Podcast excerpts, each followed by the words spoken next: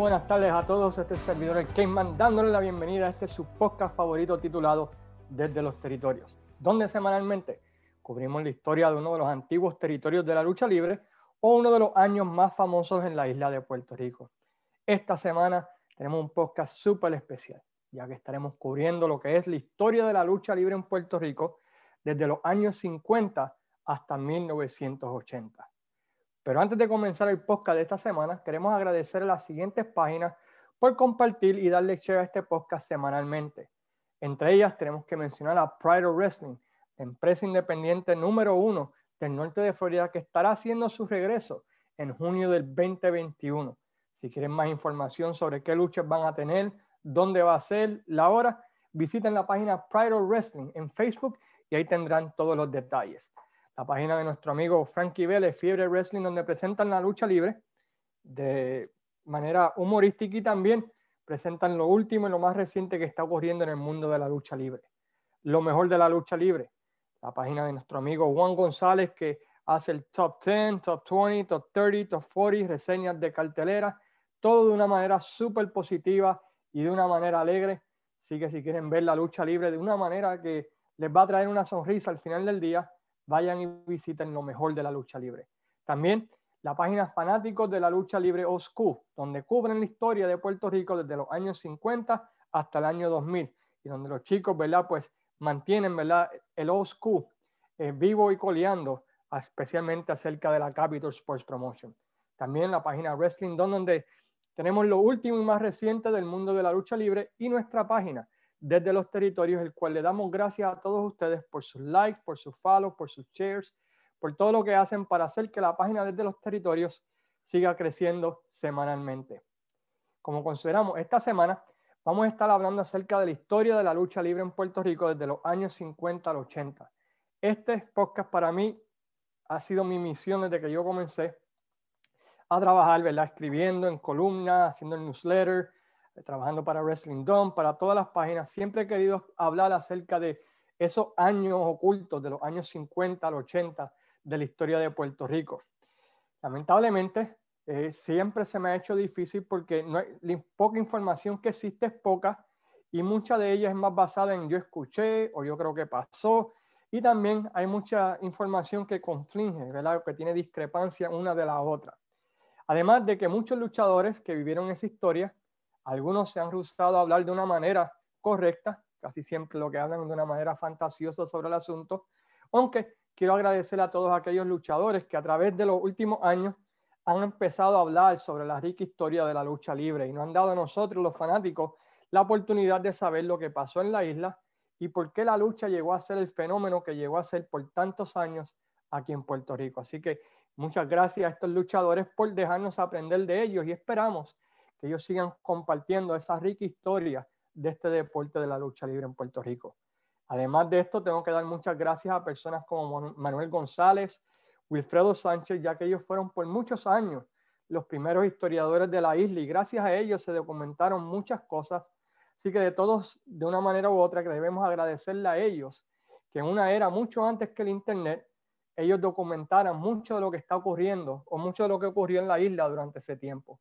También personas como Matt Farmer, ¿verdad? de eh, Miguel Rodríguez, Luis Gómez, que me ayudaron mucho a través de todo este tiempo a documentar todas estas cosas que voy a compartir con ustedes. Hablar de la lucha libre en Puerto Rico siempre es bien difícil porque especialmente las personas que se criaron, todos tenemos recuerdos diferentes de cómo fueron las cosas. Durante este podcast no voy a hablar de todo lo que ocurrió, porque sería imposible, son 30 años de, existencia, pero sí voy a tratar de hablar de lo que llevó a que la Capitol en 1980 llegara a formar parte de la NWA. ¿Qué fue lo que llegó? Y vamos a estar cubriendo diferentes aspectos. No voy a entrar de lleno en muchos feudos, solamente en aquellos feudos que fueron realmente, ¿verdad?, que ayudaron a la Capitol, por decirlo así, a establecerse a los ojos de los fans y también detalles ¿verdad? sobre promotores que estuvieron a través de los años en Puerto Rico. Mi meta o mi punto es que esto comience una conversación grande ¿verdad? sobre lo que es la historia de la lucha libre en Puerto Rico desde los años 50 al 80. Si esto hace que personas vengan y me corrían y digan eso no fue así, fue así, perfecto, es lo que queremos lograr, de que se hable acerca de la rica historia de la lucha libre en Puerto Rico.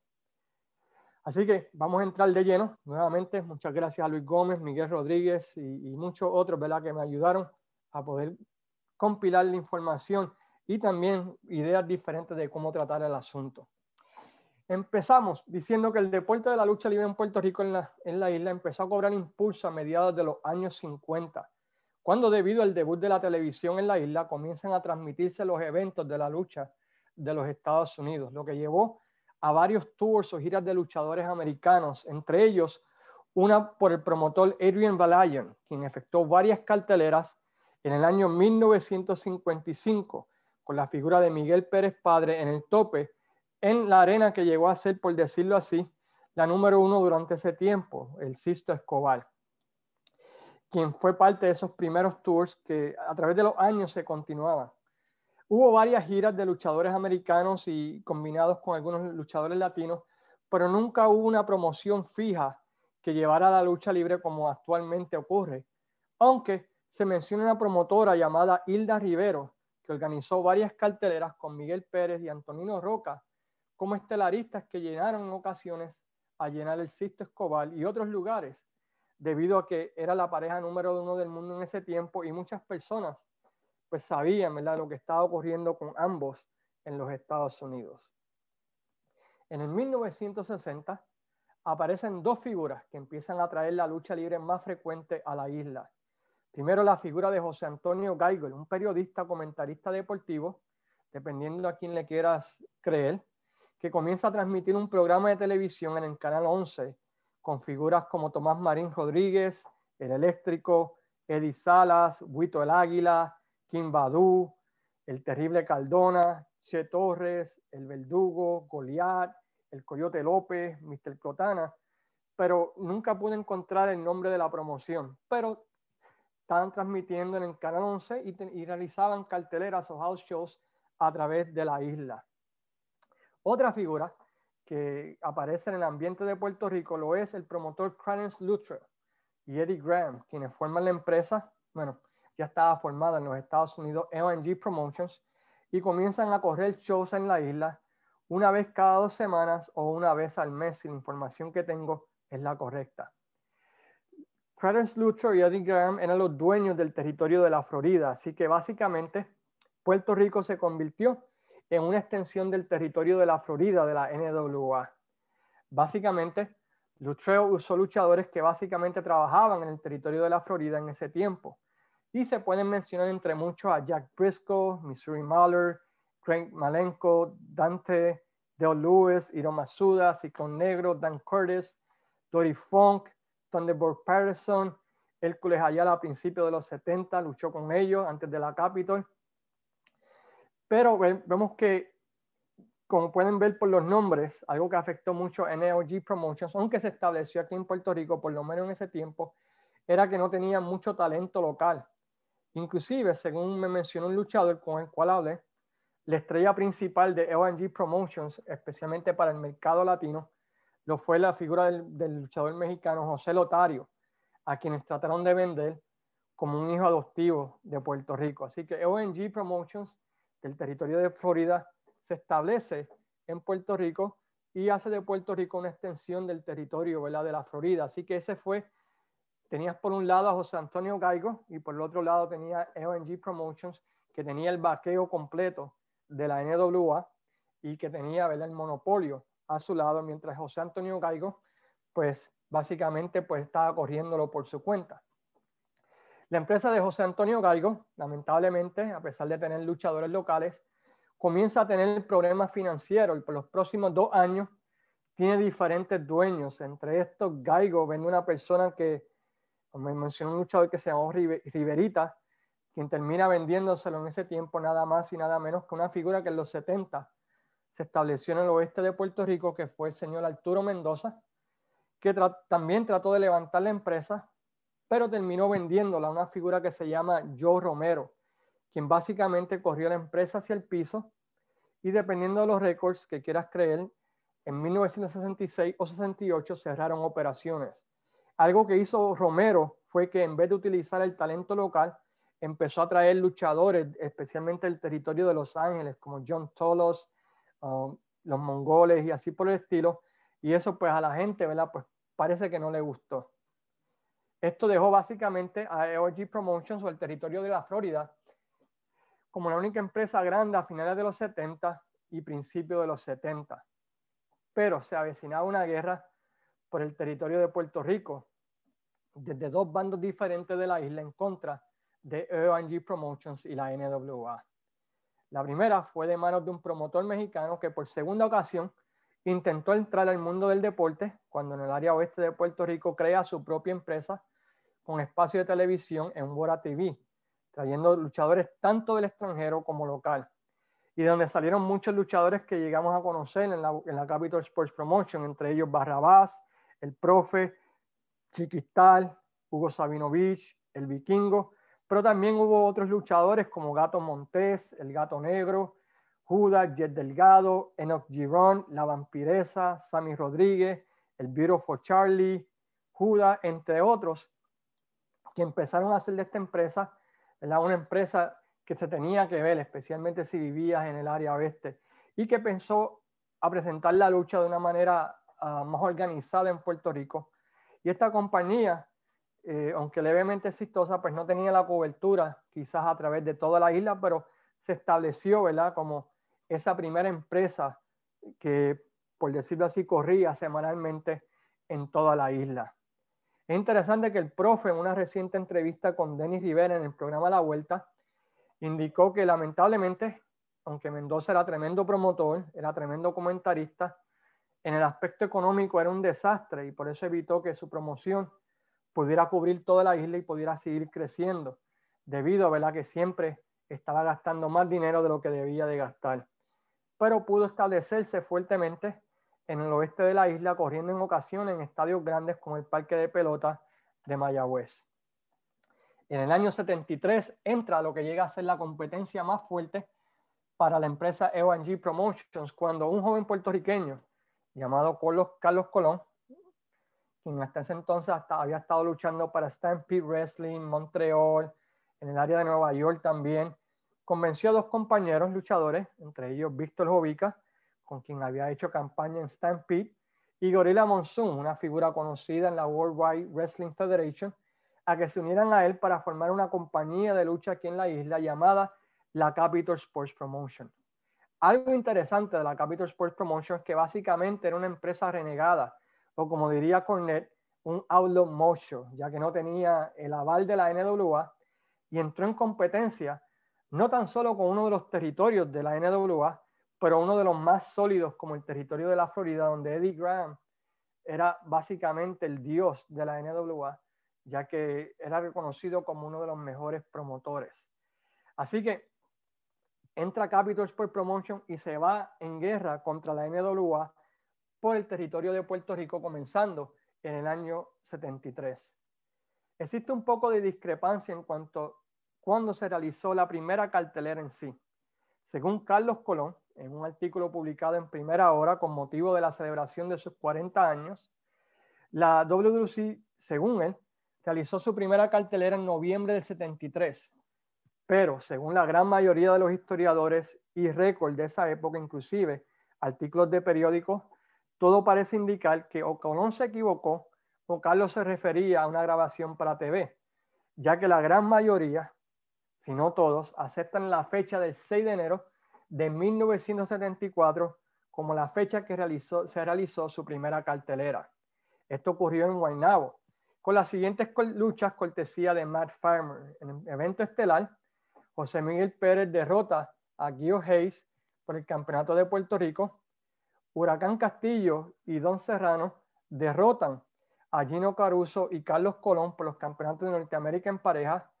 Little Bruiser derrota versus Haiti Kid, Sammy Rodríguez contra Pulpo Marín, Gio Hayes contra Víctor Jovica, parece que luchó dos veces, y Sammy Rodríguez contra Pulpo Marín son la cartelera, según la menciona Matt Farmer en sus récords. Un tribu interesante es que Víctor Quiñones participó de ese evento vendiendo taquillas, ya que su papá o su padrastro, dependiendo a quién quieran creerle, ya que muchos piensan que es hijo de, de Gorilla Monsoon, era el abogado de la compañía de la WWC y él mencionó en una entrevista que hizo en K-Fame Memories que él participó de ese evento cuando joven vendiendo taquillas. Algo interesante también que me llamó mucho la atención es que la WWC en vez de entrar poco a poco al territorio, se tiró a pecho con, con, un sketch que tienen que ver en su primera semana de labor que gracias a Miguel Rodríguez pude conseguir. Fíjense, el 6 de enero lucharon en Guaynabo, 7 de enero estuvieron libres, 8 de enero del 74 lucharon en Macao, el 9 en Guayama, el 10 en San Germán, el 11 en Quebradilla, el 12 en Arecibo y el 13 de enero en Aguadilla. Así que siete shows en ocho días corridos. Así que podemos ver que ellos querían entrar de lleno a lo que fue el, el, mercado de Puerto Rico. Durante ese tiempo también la WWC entró en la televisión, la cadena de televisión Telecadena Pérez Perry, WQBM, Canal 11, y poniendo sus carteleras semanales en el periódico El Imparcial, que luego se convirtió en El Vocero. Tristemente quisiéramos decir que la Capitol fue exitosa al principio, pero eso es una gran mentira. Incluso para el verano del 74 todo parecía indicar que la empresa estaría cerrando operaciones ya que no estaban teniendo el éxito esperado en la isla. Y EONG Promotions con luchadores como Rhodes, Paxson, Bill Watts, Ron Fuller, Buddy Roberts, Les Thornton, Greg Valentine, Jerry Briscoe, Don Muraco, Dory Funk continuaban dominando el aspecto de las asistencias en la isla. Y se puede entender cuando la gente está acostumbrada a ver un producto, en este caso desde los 60 que estaban viendo EONG Promotions, pues se acostumbran a cierto estilo de lucha, a cierta presentación de lucha. De repente llega esta nueva empresa presentando un estilo totalmente diferente de lucha y al principio es de esperarse que las personas lo rechacen hasta que se acostumbren a él o hasta que la empresa, ¿verdad? Por decirlo así, deje de existir y permanezca la empresa por la cual se acostumbraron. Por eso es que usualmente cuando había guerra de territorios, ganaba el territorio que ya estaba establecido por muchos años en vez de la nueva empresa. Así que se puede entender cómo en el 74, pues la WWC o la Capital Sports Promotion se encontraban en problemas porque el territorio de Florida llevaba ya sobre una década y media educando a las personas de Puerto Rico a cómo ver la lucha libre. Para complicar las cosas, dos empresas nuevas abrieron, aunque estas no duraron mucho. Estas fueron King Wrestling y National Wrestling o Lucha Libre Nacional, cuyos dueños eran las figuras de un tal Escalera y Galán. Pero debido a lo que usualmente ocurre, por razones financieras tuvieron que cerrar. Así que la WWC o la Capital Sports Promotion, como se llamaba en ese tiempo, estaba con la espada contra la pared, por decirlo así. En el verano del 74 la guerra estaba entre las empresas Arturo Mendoza, la Capitol y la EONG Promotions, pero todo parecía que la EOG, EONG Promotions iba a salir victoriosa.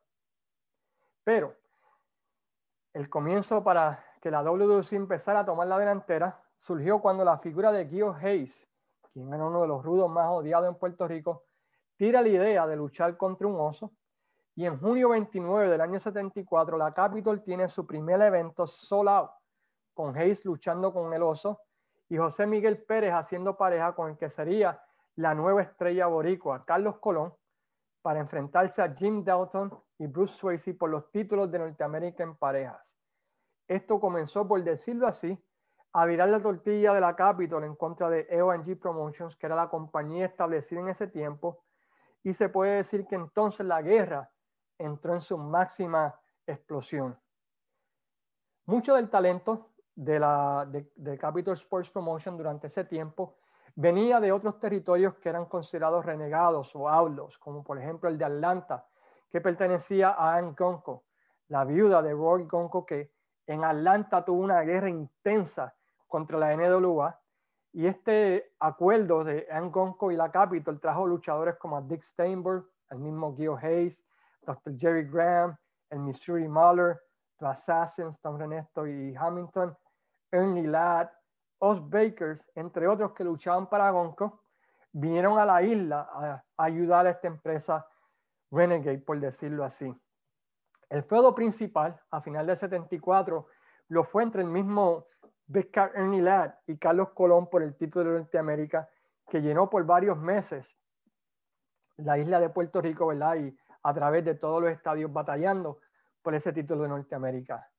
En el 74 la EOG trae tremendo cartel de lucha en noviembre 974 en el, en el Roberto Clemente Coliseo, porque no se quedaron con las manos cruzadas y trajeron para ese tiempo lo que era algo especial, una lucha por el campeonato mundial de la NWA, cuando Jack Briscoe retuvo su título frente a Harley Race, José Lotario derrotó a Paxson por el campeonato del Southern, Toru Tanaka y Dick Slater derrotaron a Jerry Briscoe y a Don Muraco, Greg The Hammer Valentine derrotó a Bob Armstrong y Tony, Charles menciona aquí que luchó contra Kyo Hayes, lo que me suena un poco raro, pero pueden notar qué clase de cartelón. Briscoe, Race, Jerry Briscoe, Don Muraco, Greg Valentine, Bob Armstrong, que se puede decir que todos ellos son Hall of Famers, ¿no? Y vinieron aquí a Puerto Rico en noviembre 974 a batallar duro contra la Capitol Sport Promotion y a cimentar, ¿verdad? Lo que fue su posición aquí en Puerto Rico como la empresa número uno. La Capitol durante ese tiempo comienza también a tener intercambio de talentos en 1975 con la compañía de Pedro Martínez, International Wrestling Association, que en los Estados Unidos se había ido en guerra con la NWA. Y esto eventualmente vio a luchadores como Big Red, los Mongos, los Martel llegar a la isla, con los Martel estableciéndose como la pareja número uno del 75, teniendo un increíble feudo con Carlos Colón y José Rivera que culminó en lo que fue, la, en lo que fue llamada en ese tiempo la lucha del siglo, cuando ambas parejas se enfrentaron en abril 26 del 75 en el Roberto Clemente Coliseum, ¿verdad? Durante ese tiempo en lo que fue llamada la lucha del siglo. ¿Cuántas veces hemos oído ¿verdad? esa expresión, la lucha del siglo? En el 75, Arturo Mendoza también no se queda con los brazos cruzados y trata de expandirse fuera del área oeste con una serie de carteleras, una de ellas en Caguas, en agosto 29 del 75, en la cancha bajo techo, donde ve a Toro Maldonado contra Pantera Asesina, Chief Cherokee Johnny Rivera contra Musto Willie Butcher Wagner, Mr. Corso contra Sammy Rodríguez por el título de Puerto Rico, por el Campeonato del Caribe en pareja ve a Black Georgie y Víctor Lebron contra la Bestia de Colombia y el Gato Montés. También se ve a la Momia y Justiciera contra Frankenstein y Surubia en una lucha de monstruo contra monstruo y la muerte vengadora y Castro Salvaje versus The Arabians. No solo eso, pero luego de ese evento en Caguas, él corre por una semana entera en Arecibo, Ponce y Mayagüez y San Juan en la misma casa de EONG Promotions de Roberto Clemente para correr los shows más grandes que había corrido en ese momento con la figura de lucha mexicana más importante, el Santo en el en Plata, quien es el evento estelar en contra de Huracán Castillo durante ese tour, ya sea en sencillos o en parejas. Tristemente, no tenemos asistencia a estos eventos para determinar si fueron exitosos o no, pero no tenemos más récord de altura Mendoza abandonando el área oeste luego de esos eventos, así que lleguen a sus propias conclusiones. El 76 y 77 ve a EONG y a Capitol continuando con su guerra, aunque poco a poco la Capitol empezó a tomar el control, lo cual era interesante porque otra vez durante ese tiempo no tenía el apoyo de la NWA y era considerada una empresa outlaw, usando talento de Canadá, de Stampede Wrestling, de Stu Hart, del área de Nueva York, o luchadores que eran considerados independientes o renegados durante ese tiempo, como indicamos, ¿verdad? De la promoción de Angonco. La influencia de Monsoon se hace sentir en el 78 cuando gracias a él el ex campeón mundial de la WWF, Bruno Sammartino, quien era una leyenda para muchos puertorriqueños que habían vivido en los Estados Unidos, visita la isla y tiene un feudo contra Monsoon que le da el rope a la WWC como esa empresa que hay que seguir. Y Monsoon empieza a traer luchadores que luchan ¿verdad? para el territorio de Nueva York o la World Wide Wrestling Federation, entre ellas Andrés Gigante, visita ahí por primera vez. Como mencionamos, Bruno Sammartino tiene un run varios luchadores que participaron ¿verdad? De, la, de la WWE durante ese tiempo, incluyendo José González, que llegamos a conocer como el Invader, llegan del territorio de Nueva York para solidificar a la Capital Sports Promotion en su combate contra EONG Promotions o el territorio de la Florida y la NWA. Finalmente, ambas empresas miden fuerzas el mismo día para determinar quién es la compañía número uno. eso fue el 4 de febrero del año 79, cuando corre la siguiente cartelera, perdón, del 78, disculpen, cuando corre la siguiente cartelera, la EONG Promotions corre en Bayamón, en el Juan Ramón Lubril Stadium, con la leyenda boricua Pedro Morales y José Lotario haciendo pareja contra Iván Koloff y Masa Saito. Jack Brisco se enfrenta a Lars Anderson, Rocky Johnson se enfrenta a Hiro Matsuda y Don Serrano se enfrenta a los Scorpion. Al mismo tiempo, a 20 minutos de viaje en el Coliseo Roberto Clemente, la Capitol tira la madre de todas las carteleras. En el evento estelar tienes a Carlos Colón contra Gorilla Monsoon. Por el Campeonato del Caribe tienes a Dick Steinberg, quien derrota a John Novak. Por los títulos mundiales en pareja tienes al Invader 1 y a José Rivera contra los Canguros, Al Costello y Don Kent, que vea a Invader 1 y José Rivera ganar esos títulos. Tienes a Hércules Ayala batallando contra los King of Memphis, Jerry Lawler. Tienes a Víctor Jovica y Phil Mercado contra Huracán Castillo y Ratamos. Y tienes a José Miguel Pérez contra Angelo Pozo. Como decimos, de ahí en adelante no hubo marcha atrás para la Capital Sports Promotion, que han parado en historias personales, luchas con estipulaciones, luchas de fuego, luchas de, de alambre de púa, lucha de jaula. El Southern Wrestling, ¿verdad? que era conocido de Memphis y del área de Tennessee y del área de Southeastern, entra de lleno a Puerto Rico durante estos 77, 78, logrando acaparar la atención de la fanaticada y educando a la fanaticada de que eso realmente es lucha libre. Cambiaron del estilo clásico de lucha de Florida, poco a poco la Capitol introdujo estas historias personales, las luchas con estipulaciones y en lo que se le conoce ¿verdad? como el Southern Wrestling del área de Tennessee, el área de Memphis, de toda esa área del sur de los Estados Unidos que atrajo ¿verdad? A, una gran cantidad de fanaticadas y tenían un programa de televisión comandado por Riquín Sánchez que no tenía nada que envidiarle a ningún programa de lucha libre del mundo. Y esto hicieron a Capitol como la empresa número uno de Puerto Rico, ganando la guerra contra EONG Promotions, que abandona la isla por completo en el año 78-79, dejando el terreno para que la Capitol Sport Promotion fuera la primera empresa Renegade que pudiera decir que derrotó al monopolio de la NWA. Lo que no hizo la empresa de Pofo, lo que no hizo Angonco, lo que no hizo los Tolos en California, lo pudo hacer Capitol Sports Promotion, ganarle a la NWA en su propio juego. Durante ese tiempo, lamentablemente, comienza lo que sería un tema de controversia a través de toda la existencia de Capitol Sports Promotion, el trato a los luchadores americanos, cuando Gio Hayes, quien había sido uno de los rudos principales y quien, por decirlo así, había salvado a la Capitol, abandona la isla.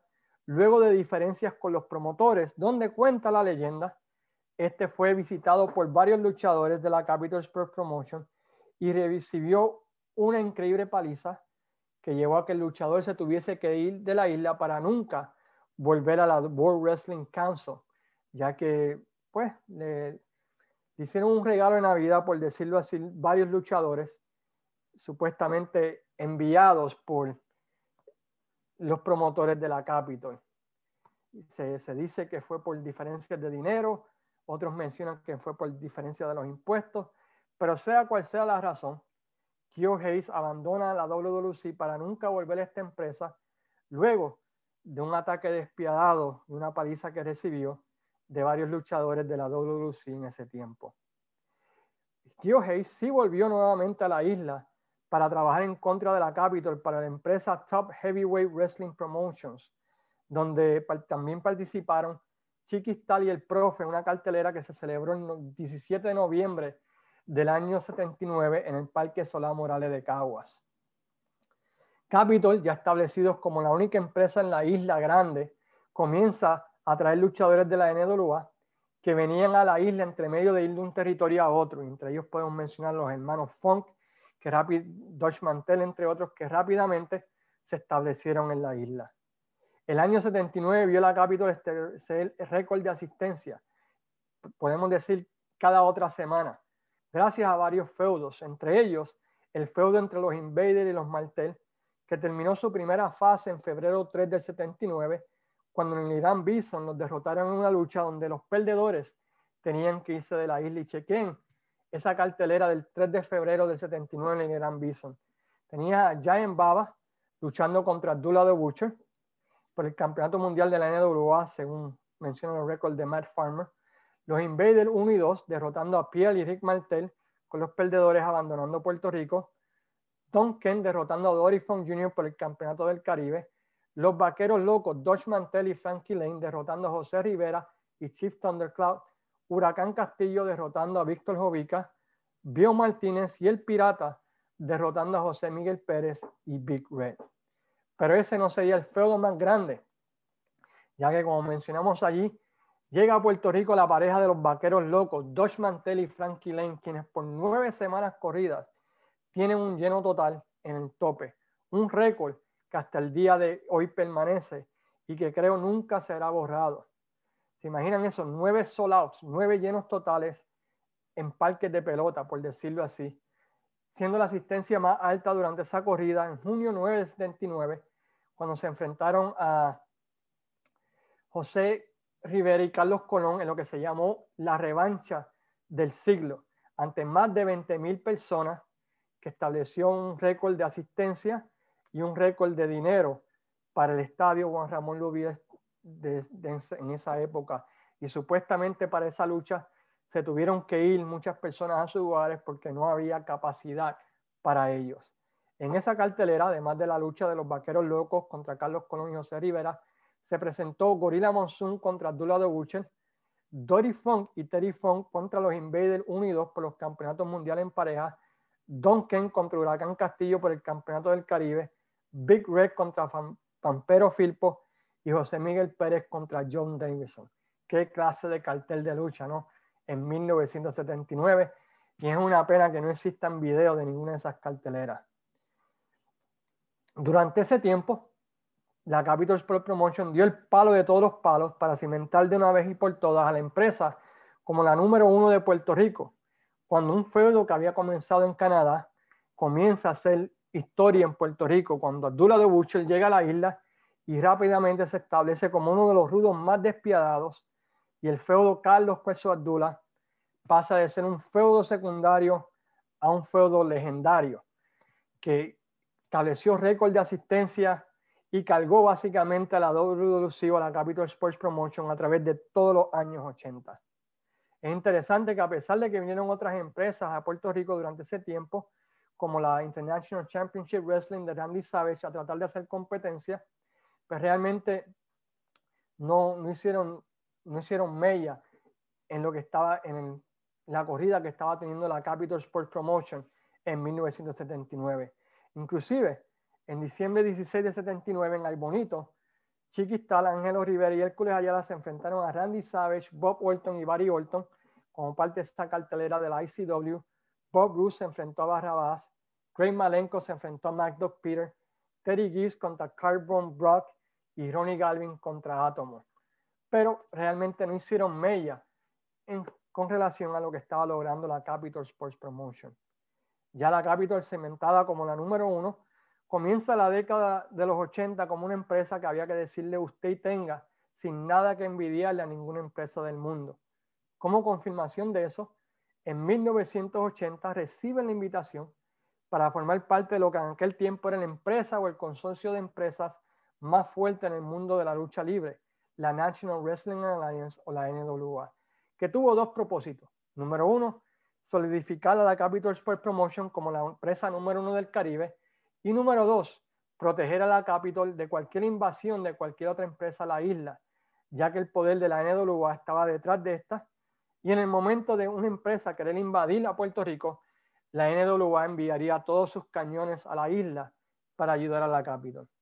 Es interesante que lo que comenzó como una empresa renegada, un modelo Outlaw Show, donde nadie quería lidiar con ellos, terminó siendo parte de ese monopolio, ¿verdad? Que por tantos años lo rechazaron.